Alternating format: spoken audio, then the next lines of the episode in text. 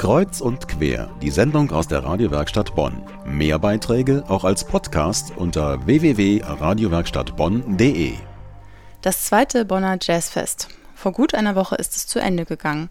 Aber was war das eigentlich für eine Veranstaltung und was bezweckte sie? Es ist ein Festival, das sich einen Namen machen will, für Bonn und für die Region. Dabei ist nicht nur der künstlerische Anspruch sehr hoch.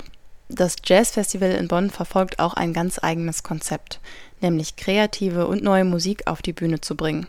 Das gab es in der Form bisher kaum und macht das Bonner Jazzfestival so besonders, wie der künstlerische Leiter und Geschäftsführer des Jazzfests Peter Materna herausstellt. Wir unterscheiden uns total von anderen Festivals, weil die meisten anderen Festivals sehr verwässert sind. Es gibt selten Programme, die so stringent einem bestimmten Anspruch entlang gehen, wie wir das tun. Also das merke ich immer wieder, weil ich selber auch gerne natürlich mit diesem Thema mich beschäftige und mir die Programme auch angucke der anderen Festivals und merke halt immer wieder, dass da Acts aus vollkommen anderen Bereichen platziert werden und gespielt werden, die halt eben mit unserem Ansatz gar nichts zu tun haben. Insofern sehe ich uns als allein auf weiter Flur. Wir versuchen diese Musik zu zeigen, dem Publikum zu zeigen und den Modern Jazz in dieser europäischen Ausprägung äh, auf würdige Bühnen zu bringen.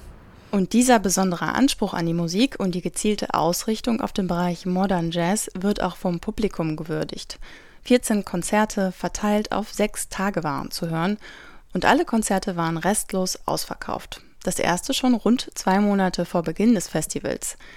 Diese Zahlen belegen, das Jazzfest ist wichtig für die Menschen in Bonn und in der Region. Die Bedeutung für Bonn ist erheblich, also was das Festival angeht. Und das ist auch das, was sich zeigt in dieser Publikumsresonanz. Also ich war fast schon überrascht. Ich habe gehofft, dass es gut angenommen wird. Ich war über die Reaktionen bei den Menschen und auch natürlich, die sich dann auswirken bei den Kartenverkäufen, hoch erfreut und sehr überrascht. Und die Menschen das äh, so aufgenommen haben, als wenn sie schon, schon länger darauf gewartet haben. Bonn hat sich ja in den letzten Jahren total gewandelt.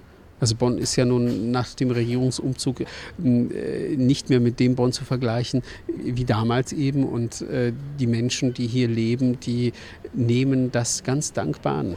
Gute Voraussetzungen also, dass die Bonner auch zukünftig für Jazzmusik zu begeistern sind.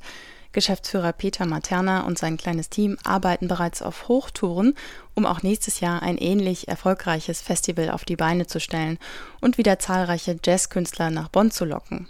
Das Konzept bleibt. Auf die Bühne kommt neue, kreative Jazzmusik.